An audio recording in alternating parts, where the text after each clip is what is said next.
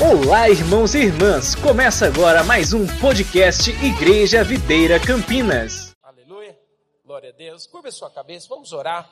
Vamos pedir, Espírito Santo, fala conosco nessa manhã. Nós queremos e desejamos aprender do Senhor. Fala para Ele, Senhor, nesta manhã, há um anseio no meu coração por aprender os princípios da Tua palavra, pois eu creio que a Tua palavra é viva, é eficaz, é poderosa.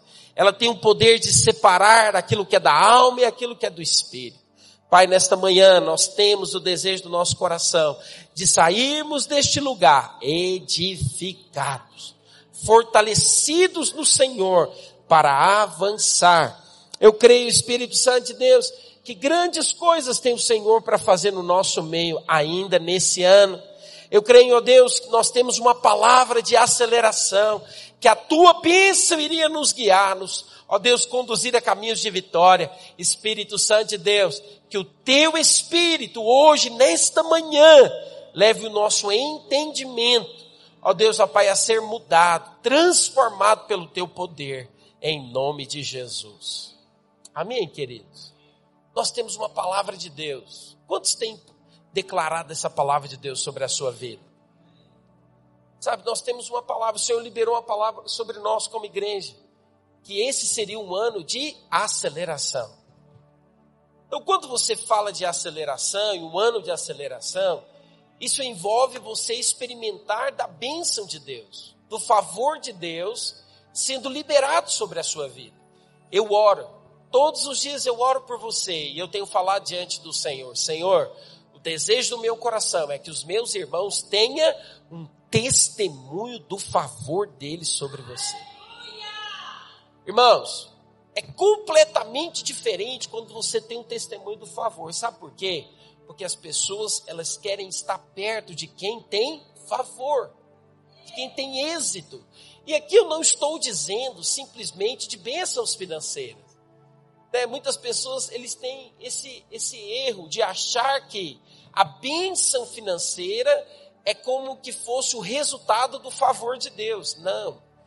Favor de Deus é ter paz, é ter alegria, é ter uma casa abençoada, é ter filhos cheios da presença de Deus. É você ter para emprestar a outros e não tomar emprestado.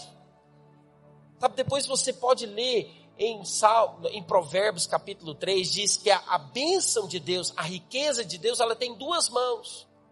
Com uma mão você tem os bens, mas com a outra mão você tem a alegria para usufruir das bênçãos. Eu vou pregar essa palavra para os irmãos aí. Sabedoria para prosperar. Sabe, eu quero dizer algo para você da parte de Deus. É importante que você tenha isso. E sabe uma coisa muito interessante? É com Deus, sempre é com emoção. Sempre. Você já percebeu isso? Teve uma vez que eu fui em Natal, no Rio Grande do Norte, e eu lembro que a gente foi fazer um passeio de bug. Né? Nesse passeio de bug, o rapaz disse o seguinte: Olha, vocês querem com emoção ou sem emoção? Eu falei, uai, eu quero é com emoção. Irmãos, que que eu fui pedir isso? Quem que já fez esse passeio de burro com emoção? Irmãos, misericórdia. Tinha hora, irmão, sem brincadeira. Ele tinha, tava numas dunas assim, o trem era um paredão.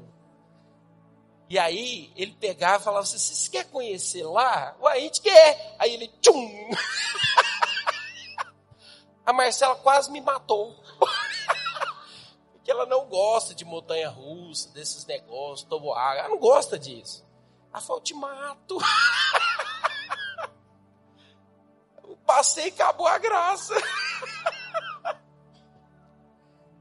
Sabe, com Deus, irmãos, não tem esse negócio de sem emoção. Com Deus, tudo é emocionante. Você pode perceber. Por que, que Deus deixou para o último dia para acertar o Golias. Olha que interessante. Durante 40 dias, Golias foi lá na frente do povo de Israel e afrontou o exército de Israel. Mas Davi só apareceu no último dia. Olha que interessante. Por que, que foi no último dia? É igual Abraão. Abraão está subindo com o filho dele, o filho da promessa. O filho que ele teve com 99 anos de idade. Deus deu um filho para ele e para Sara.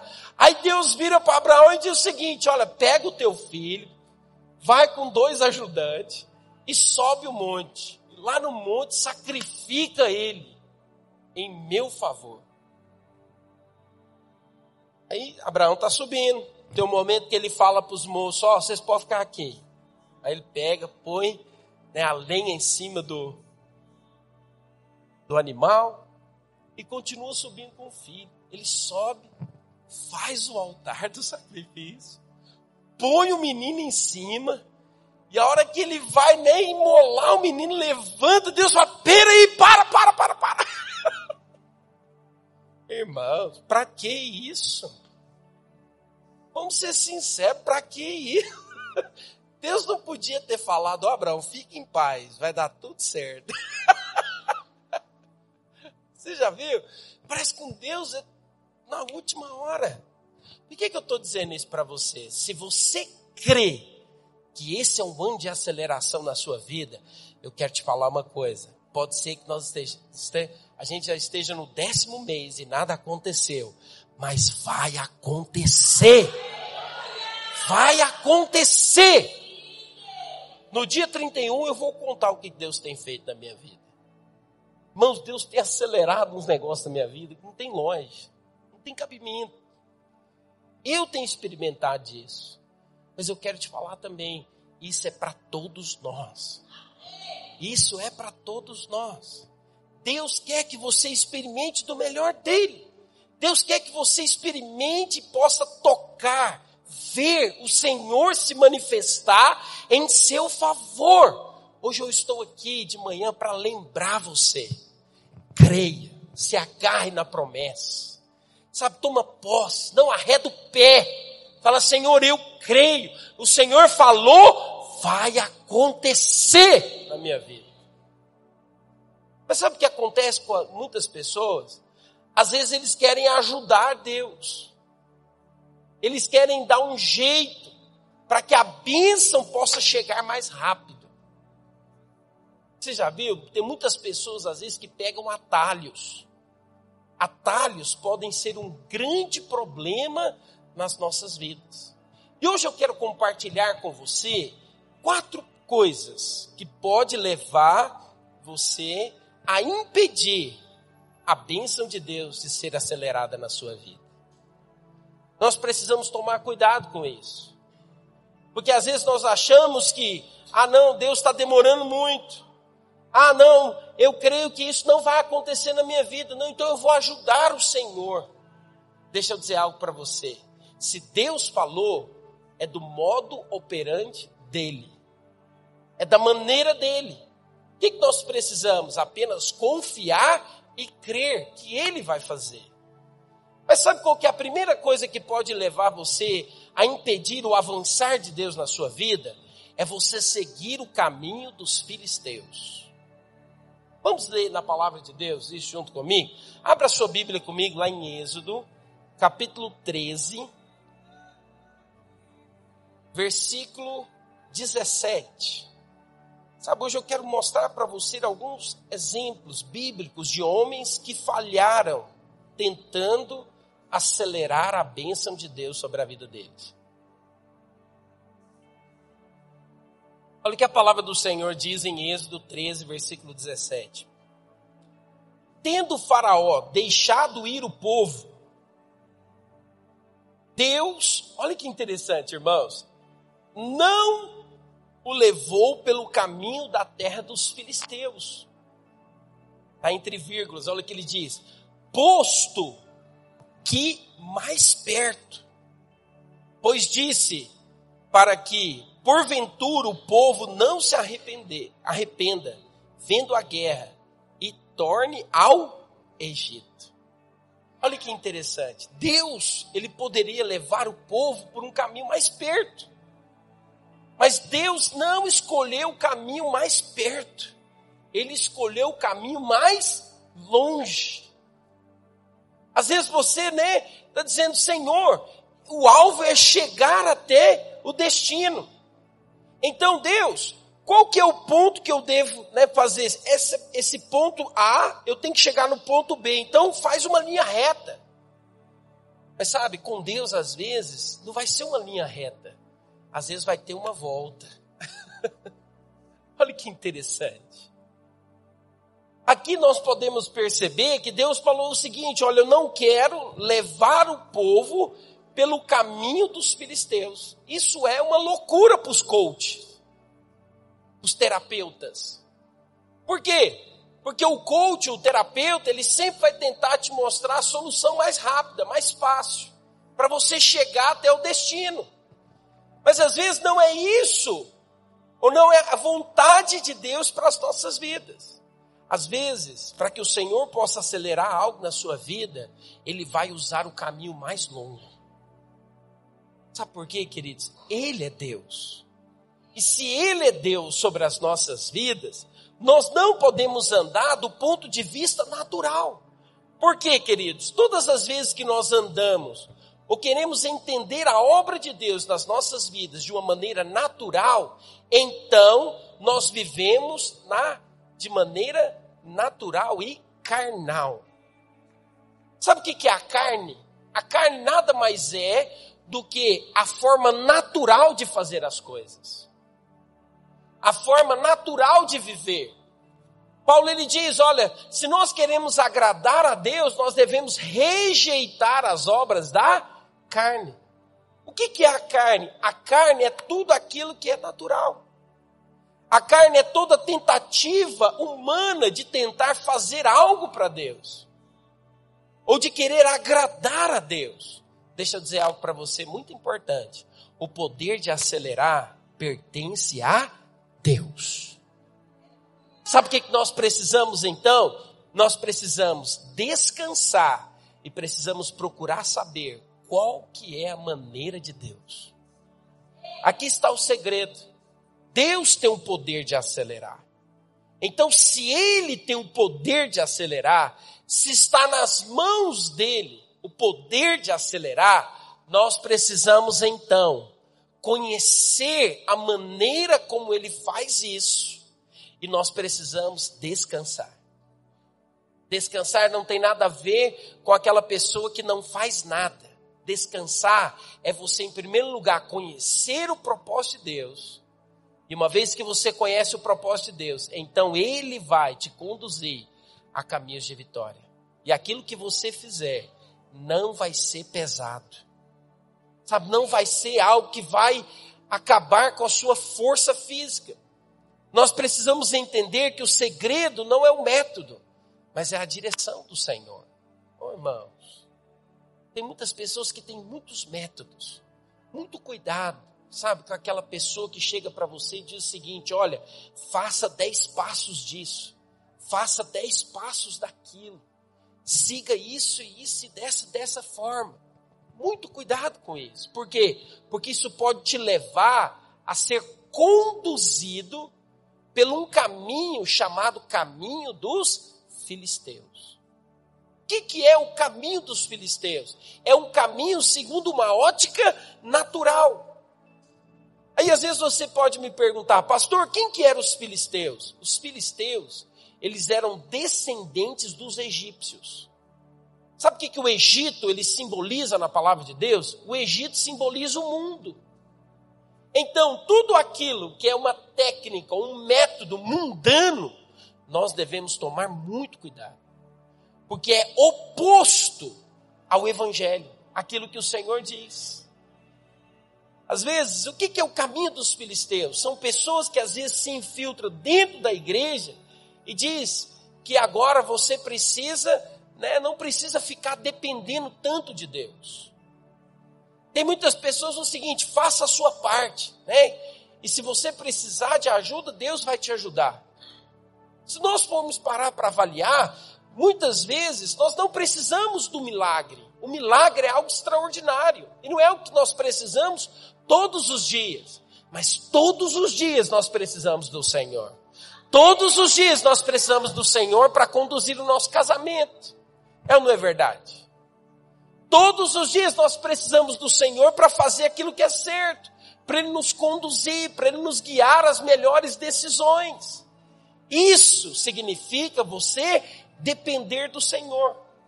Então, muito cuidado com o caminho dos filisteus. O que, que significa a palavra filisteu? No hebraico, é a palavra palash, que significa aquele que rola no pó. Olha que interessante.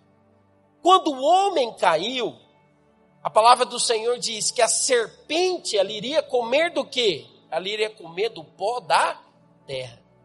Sabe então o que, que isso significa? Que o pó da terra, a carne do homem, assim como os desejos, ela se tornou alimento do diabo. Olha o tanto que é importante você não andar segundo os conceitos naturais e humanos, mundanos, porque isso pode ser alimento para demônios. Por isso nós precisamos tomar muito cuidado. Não pense que a carne seja o corpo, mas a energia que procede o que? Dos desejos pecaminosos. E isto é maligno. Sabe, irmãos, nós precisamos tomar muito cuidado. Cuidado para que você não possa tomar decisões segundo os conselhos mundanos. Isso pode ser um grande perigo para as nossas vidas. Os filisteus, eles surgiram da descendência de Cã. Quantos se lembram, né, que Noé teve três filhos? Sem, Cã e Jafé. E os descendentes de Cã, depois você pode ler, não dá tempo de nós lermos aqui juntos, em 1 Crônicas, no capítulo 1, versículo 8 ao 12, você pode perceber que os filisteus, eles foram gerados de Misraim, que era um dos filhos de Cão. E o que que eles simbolizam? O que que significa? Qual que é o objetivo dos filisteus? O objetivo dos filisteus é colocar sempre em primeiro lugar o homem e não o Senhor. Deixa eu dizer uma coisa muito importante para você. Nós sempre vamos ter dois caminhos a seguir. Um caminho que é mais rápido, que é mais fácil, que é mais largo, mas que pode te levar de volta para o Egito. E tem um outro caminho que é estreito, que é você seguir pelo deserto. Sabe, irmãos, nós sempre vamos ter dois caminhos a seguir. No nosso casamento, quando tem um problema, quando tem uma dificuldade. Qual que é o caminho mais largo? O caminho mais largo é você dizer o seguinte: vamos separar, não tem jeito mais. Qual que é o caminho estreito? É você dizer: nós vamos buscar ao Senhor, nós vamos mudar, nós vamos deixar de ser orgulhosos e vamos fazer o nosso casamento dar certo. Andar pelo caminho estreito não é fácil, mas eu quero te dizer, no final dele, sempre vai te conduzir a Canaã. Canaã é terra prometida. Sabe, eu quero falar para vocês jovens, andar pelo caminho estreito é ser hostilizado por muitos, mas eu quero te dizer, no final vai haver uma esposa e vai haver um esposo que vai te honrar, que vai te dar o melhor de Deus. Sabe, cuidado. Nós precisamos então ter muito cuidado com o caminho dos filisteus. Porque quando você anda pelo caminho dos filisteus, você está dizendo, eu estou andando segundo os conceitos do mundo. Agora você pode me perguntar, pastor, por que, que Deus fez eles passarem pelo deserto, o caminho mais longo? Porque no meio do deserto eles tiveram que enfrentar o mar vermelho. Sabe o que, que significa o Mar Vermelho? A obra da cruz.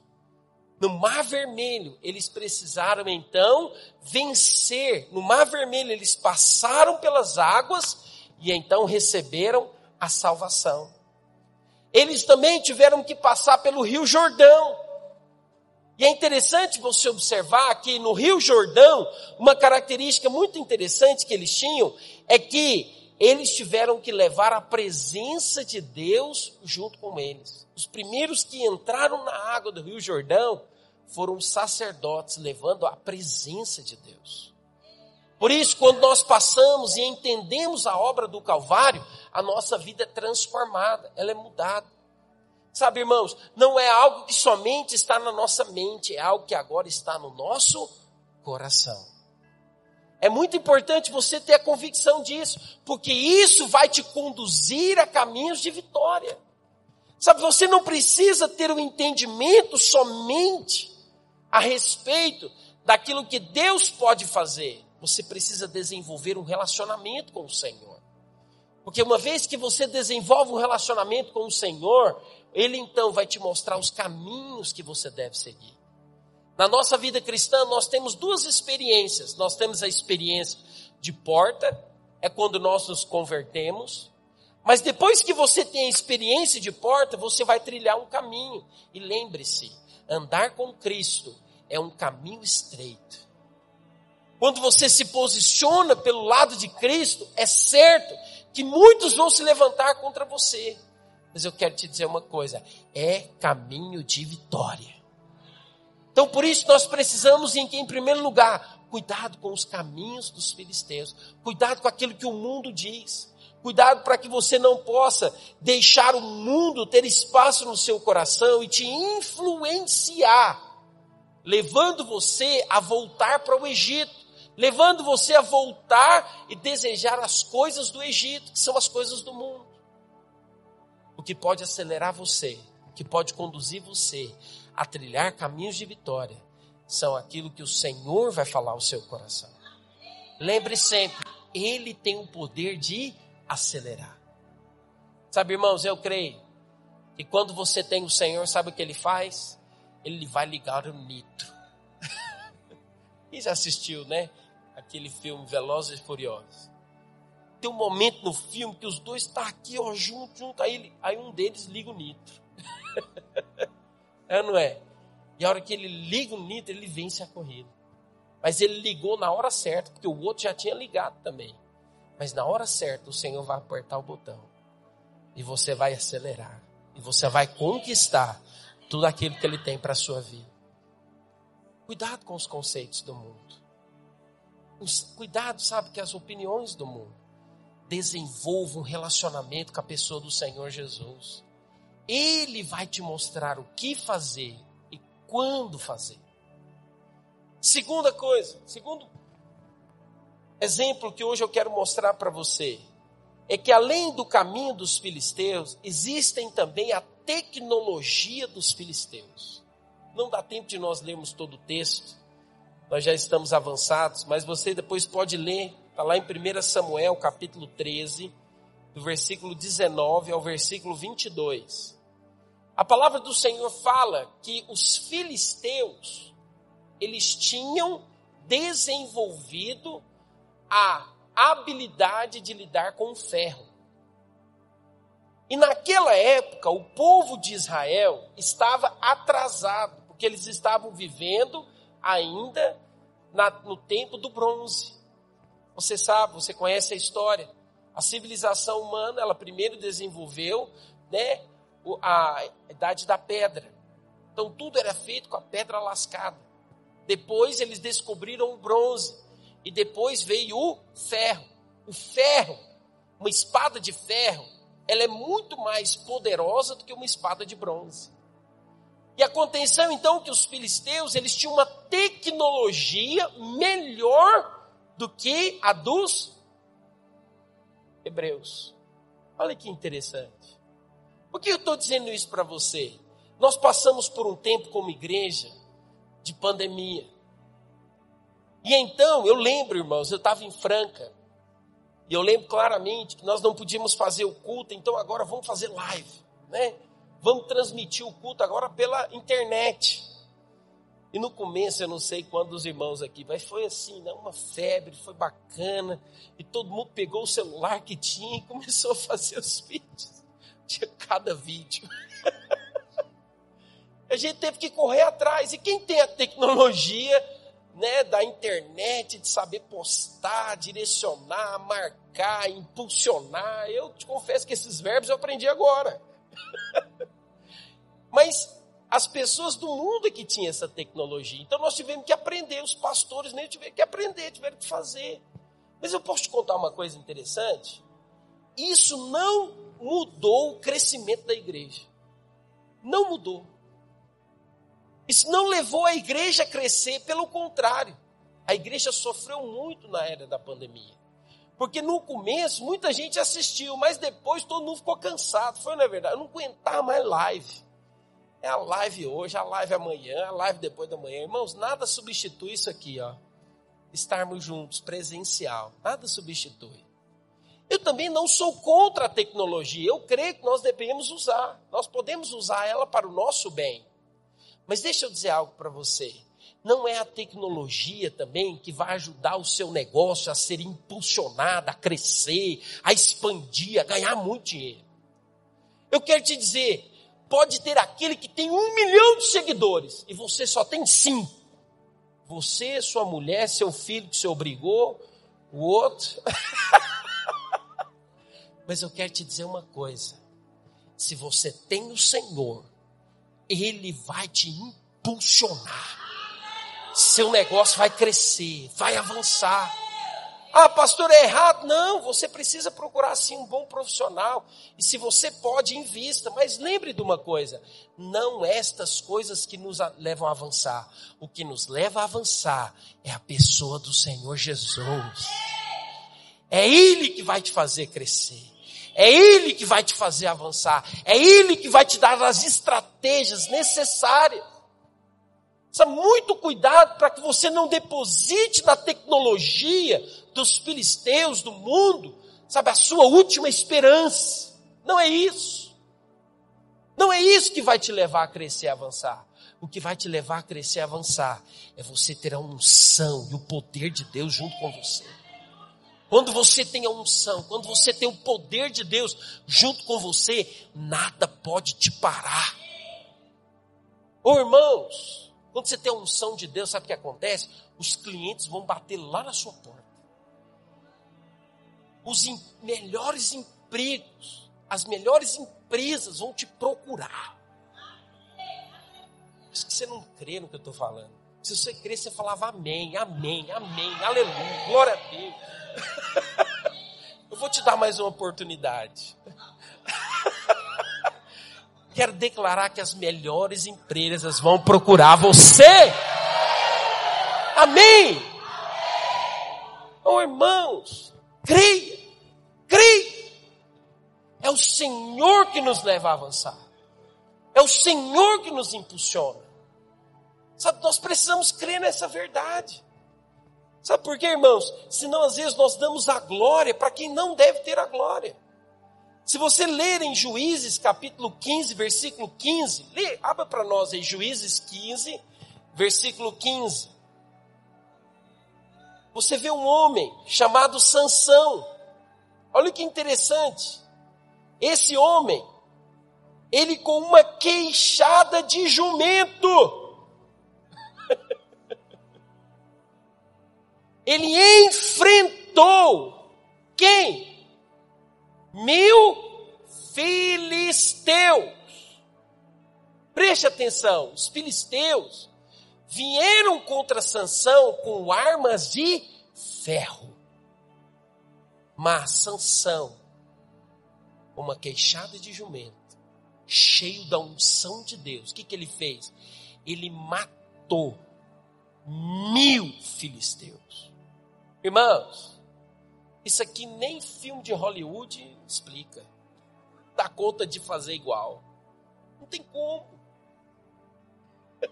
Muitas pessoas pensam assim, eles fazem aquela ideia, né? Sansão era como Hércules, né? Da mitologia grega.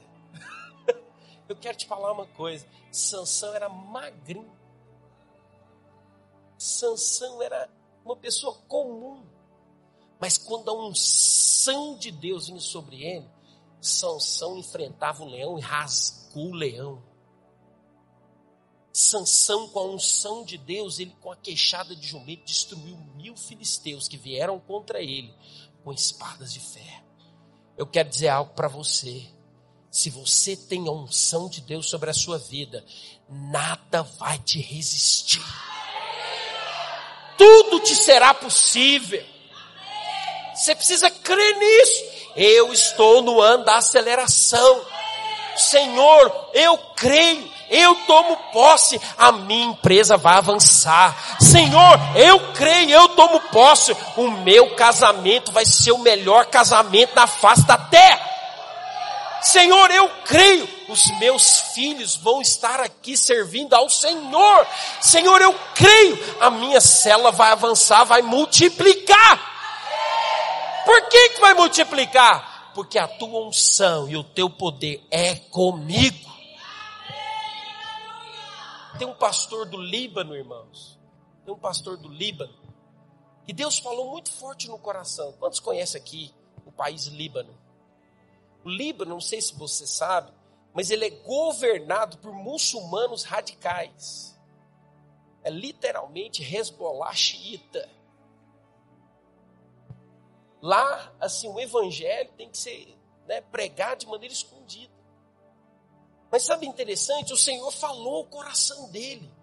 Eu vou te dar uma igreja de milhares. Ele creu nessa palavra. Ele começou a tomar posse dessa palavra. Sabe, irmãos, ele tinha uma igreja muito pequena e os anos foram se passando, os anos foram se passando. Ele falou: Senhor, eu creio, Senhor, eu não abro mão, mas como será? Como que vai acontecer? E então desenrolou a guerra na Síria. É, o Rubem falou aqui da Síria. A Síria é um país muito antigo. E então aconteceu que muitos refugiados tiveram que sair do país e eles entraram pelo Líbano. Muitas pessoas foram para o Líbano. E quando chegaram lá, esse pastor começou a ajudar. O que nós podemos fazer para ajudar esse povo? Para dar refúgio. E ele então começou a mobilizar as pessoas para cuidar daqueles que estavam sendo, estavam saindo do seu país. E muitos ficaram assim: por que, você está fazendo isso? Por que você está nos ajudando? Qual a motivação do seu coração de fazer isso? Ele falou: não, porque vocês precisam. E sabe, irmãos, a igreja dele, de um ano para o outro, cresceu de 30, 40 pessoas para mais de 1.500 pessoas. Eu não creio que o Senhor, né, fez com que essa guerra acontecesse. Não creio nisso, só para abençoar ele. Mas eu quero te falar uma coisa: Deus pode usar as coisas loucas para abençoar aqueles que são seus. Eu quero te dizer uma coisa: o que, que você tem pedido ao Senhor? O que, que você tem falado e apresentar diante do Senhor?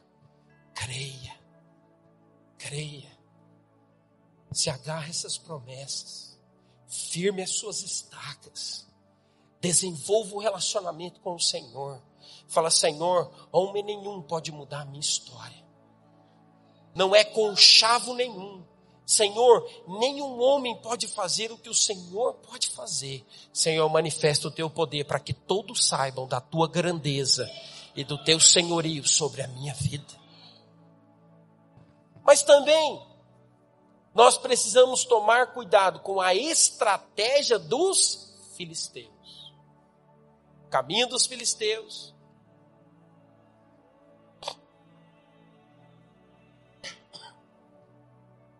a tecnologia dos filisteus, mas também nós devemos tomar cuidado com a estratégia dos filisteus. Quero te contar a história do povo de Israel. Eli, sacerdote, ele tinha dois filhos, Ofini e Finéias. E os filisteus vieram guerrear contra eles. E Ofini e Finéias tentaram fazer da arca de Deus como um amuleto.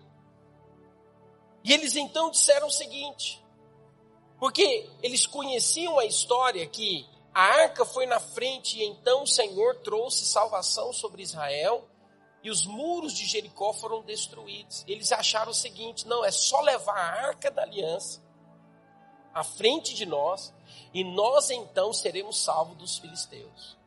Mas sabe o que aconteceu? Eles não fizeram sem consultar o Senhor primeiro. Eles acharam e fizeram. E então a arca da aliança foi roubada. Os filisteus roubaram a arca da aliança. Israel sofreu uma grande derrota. A arca da aliança foi para a mão dos filisteus e eles colocaram na frente do Deus deles, Dagon. Mas aonde a presença de Deus está, nenhum espírito maligno pode prevalecer. Eles chegaram no outro dia e Dagon, Deus deles, estava prostrado, a estátua caiu. Eles então ficaram com muito medo, porque o Senhor colocou neles uma ferida, a hemorroida. E eles então disseram o seguinte: Nós não queremos essa arca no nosso meio, isso é perigoso. É como se fosse né, o Césio 137. Não sei se você lembra disso que aconteceu em Goiás. Um efeito radioativo. Era como se fosse uma coisa radioativa. Eles então pegaram a arca e colocaram em cima de duas de um carro de boi. Eles pegaram duas vacas que tinham acabado de ter um bezerro. Não sei se você sabe, mas uma uma vaca quando ela está com o seu bezerro, ela não sai por nada. E eles então pegaram, fizeram um carro de boi e falaram: se for da vontade de Deus, eles vão seguir em direção a Israel e nós vamos devolver a arca. E elas, em vez de voltar para a sua cria, elas foram em direção a Israel. A arca do Senhor chegou ali na terra, né, no povo de Israel. E aconteceu que alguns, aonde elas chegaram, tocaram de uma maneira indevida, morreram, e a arca foi parar na casa de Abinadab. Ficou ali do 20 anos. Então Davi, quando ele começou a reinar, ele falou o seguinte: olha, eu quero a presença de Deus no meu reinado. E a presença de Deus, ela estava onde a arca de Deus estava. Porque a arca simboliza a presença de Deus. Então Davi disse o seguinte: olha, eu vou pegar então os carros de boi e vou trazer a arca para Jerusalém. Da casa de Abinadab até a casa de Davi em Jerusalém eram aproximadamente 12 quilômetros. Mas tem uma coisa muito interessante. Davi, ele conhecia e sabia a maneira de levar a arca. Mas ele, viu, ele o seguinte: não, se os filisteus colocaram no carro de boi, pode ser que funcione. Eu pergunto para você: se você carregasse a arca num carro de boi, de um quilômetro, né, a 12 quilômetros, provavelmente em um espaço aí de 8 horas você então carregaria a arca. Concorda? Mas essa não era a vontade de Deus. Qual que era a vontade de Deus? A vontade de Deus é que ele colocasse a arca, ela tinha dois, né, duas varas. E então eles deveriam colocar entre as argolas e levar a arca nos ombros. Essa era a vontade de Deus. Aconteceu então que Davi convocou toda a nação, colocou a arca em cima do carro de boi, mas quando eles estavam começando, a arca tropeçou. Uzá quis segurar, o que, que aconteceu? Uzá morreu. Todo aquele que tenta segurar aquilo que Deus não quer, ele pode morrer. Muito forte isso. E então, uma coisa que poderia durar um dia, demorou três meses para acontecer. Preste atenção nisso. O que, que é a estratégia dos filisteus? A estratégia dos filisteus parecia que era muito bom a estratégia de Davi. Não, eu vou levar mais rápido a presença de Deus para Jerusalém. Mas era a estratégia de Deus? Não, era a estratégia dos filisteus. Muito cuidado com a estratégia dos filisteus. Muito cuidado com aquilo que é uma estratégia humana, natural. Sabe, eu digo para você, Gutenberg, não sei se vocês conhecem Gutenberg. Gutenberg, ele foi o criador das offset, das, das máquinas que imprimem no papel. E Gutenberg era um alemão e ele queria divulgar a palavra de Deus, porque antes a palavra de Deus era feita em manuscritos. Então somente as pessoas muito ricas tinham acesso à Bíblia. Mas Gutenberg, inspirado pelo Senhor, ele criou a offset e então pôde imprimir a Bíblia, se tornou muito mais barato. E a Bíblia então começou a ser vendida de uma maneira muito mais, uma larga escala. Aconteceu então que a Bíblia chegou ao conhecimento das pessoas e isso mudou, sim, a vida de muitas pessoas. Sabe, queridos, eu quero te dizer Essa é a estratégia de Deus. Mas quando você tem a estratégia do homem natural, isso pode trazer muitos problemas para a sua vida. Aquilo que às vezes você acha que pode acelerar, pode ser um grande empecilho na sua vida. Pastor, como conhecer a estratégia de Deus? Lendo a palavra de Deus. Conhecendo a palavra de Deus. Pois a palavra de Deus é que vai te mostrar, é que vai te conduzir a fazer aquilo que pode acelerar, aquilo que pode levar você a usufruir do melhor dele. Sabe, queridos, cuidado com a estratégia do mundo. Que a estratégia do mundo, ela pode te levar de volta para o Egito. Gostaria que nós nos colocássemos de pé. E convidar a equipe de louvor a vir aqui em cima. Sabe, quarta coisa. Ismael é a maneira natural de Abraão gerar um filho. Sabe, queridos, tem muitas pessoas que eles dizem o seguinte: olha, Deus está demorando demais. Preste atenção aqui, por favor. Nós já estamos encerrando. Tem muitas pessoas que eles acham o seguinte: olha, a bênção está demorando demais, não vai acontecer. Quando Abraão saiu da terra em que ele estava, que o Senhor falou para ele: sai da tua terra, sai do meio da tua parentela, que eu vou te mostrar a terra para que você vai, eu vou te dar um filho. Abraão tinha 75 anos de idade, preste atenção nisso. Aos 86 anos de idade, Sara virou para Abraão e falou o seguinte: Abraão, vamos fazer o seguinte, sabe aquela escrava que eu ganhei, Agar, que foi um presente de Faraó? Eu permito você se deitar com ela e gerar um filho, e esse filho vai ser nosso. Mas essa não era a estratégia e o desejo de Deus para Abraão. Sabe o que aconteceu, queridos? Porque ele fez isso. Deus ficou sem falar com ele durante 13 anos. Ele perdeu 13 anos de relacionamento com a presença do Senhor. Preste atenção aqui em mim. Muito cuidado. Quando você tenta acelerar ou fazer algo de uma maneira natural, você pode perder tempo. Somente aos 99 anos, Deus voltou a falar com Abraão e então ele teve Isaac. Sabe o que eu quero dizer para você, querido? a maneira de Deus não é a nossa maneira. A maneira como Deus faz não é a nossa maneira. Interessante que o Rubens hoje está conectado à palavra.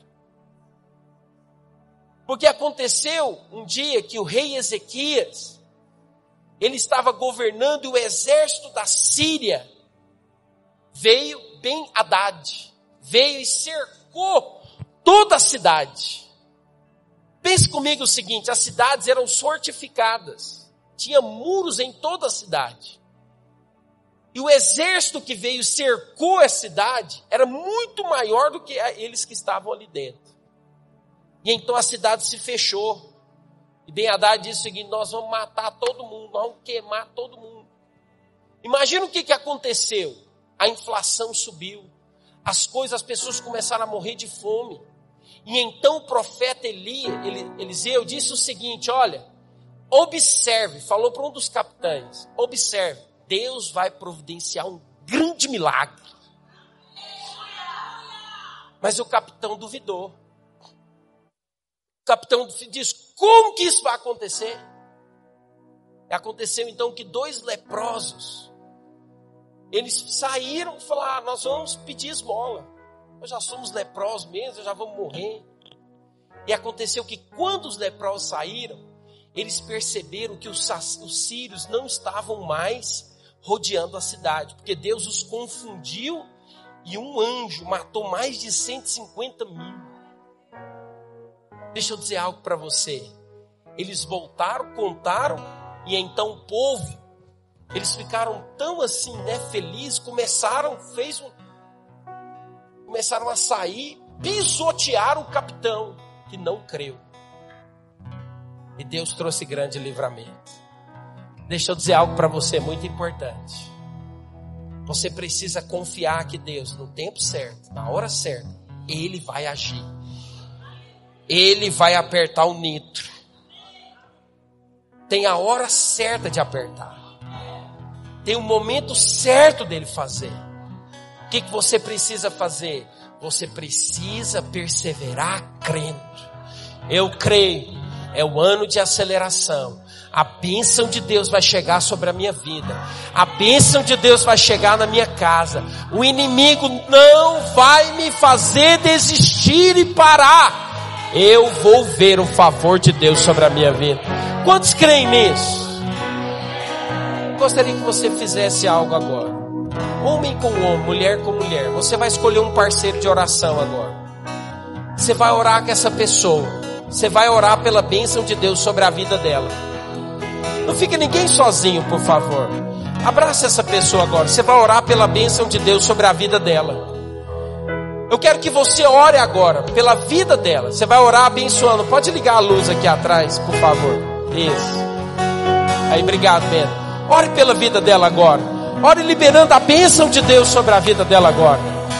Se você tem liberdade com essa pessoa, pergunta para ela por que, que ela deseja que você ore hoje. Declare, declare, declare, declare. Libera a tua bênção, Senhor. Libera a tua bênção, Senhor. Oh Espírito de Deus. Seja instrumento de Deus agora para abençoar a vida dessa pessoa. Libera sobre ela agora.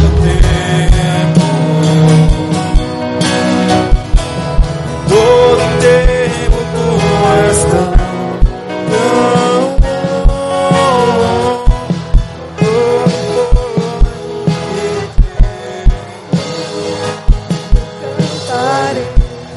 Ore agora, abençoa a vida dessa pessoa. Proclama agora. Deus vai te abençoar. Deus vai te abençoar. Deus vai derramar um favor sobre a sua vida. Você vai ter um testemunho para contar no final do ano. Você vai ter um testemunho. Nunca duvide do poder de Deus para acelerar a bênção na sua vida. Oh Espírito de Deus. Libera o teu favor hoje, Senhor. Libera o teu favor sobre a casa dos meus irmãos. Libera o teu favor sobre a vida financeira dos meus irmãos. Libera o teu favor sobre a vida de cada um deles. Sobre a família de cada um deles em nome de Jesus.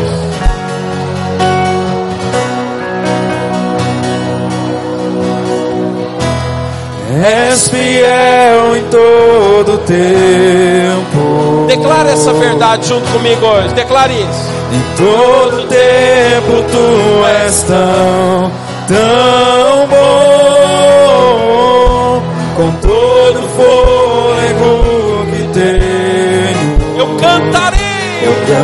cantarei da bondade de Deus. Declare isso. És fiel. És fiel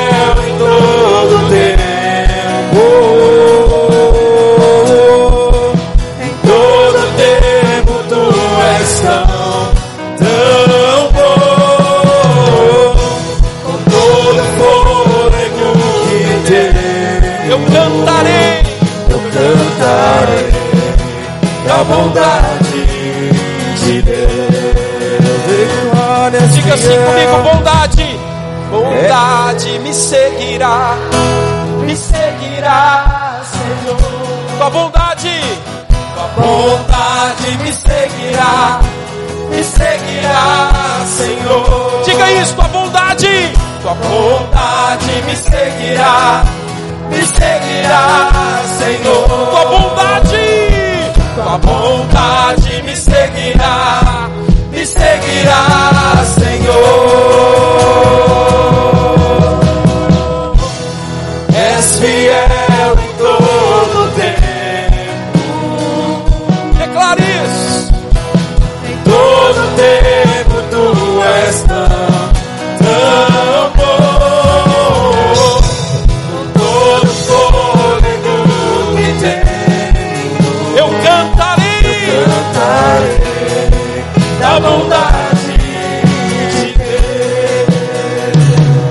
Suas duas mãos, feche os seus olhos. Você vai profetizar junto comigo agora. Você vai profetizar sobre a sua vida agora. Levante as suas mãos em autoridade e diga assim: Hoje eu tomo posse da bênção de Deus sobre a minha vida, sobre todas as áreas da minha vida. Senhor Jesus, abre os meus olhos, pois eu creio que eu vou descansar, eu vou entender a graça de Deus, e Ele que tem o poder para acelerar a bênção sobre a minha vida, vai fazer infinitamente mais do que eu posso pedir, pensar ou imaginar. Se você pode dar um aplauso ao Senhor Jesus, aleluia! Eu profetizo sobre a sua vida a bênção de Deus, em nome de Jesus, aleluia. Não sai daqui sem dar um abraço, pelo menos a três ou quatro pessoas. Diga para ela: Deus vai acelerar a bênção dele sobre a sua vida. Diga para ele: O Senhor vai apertar o nitro nesses dois meses que faltam. Aleluia. Deus abençoe os irmãos em nome de Jesus.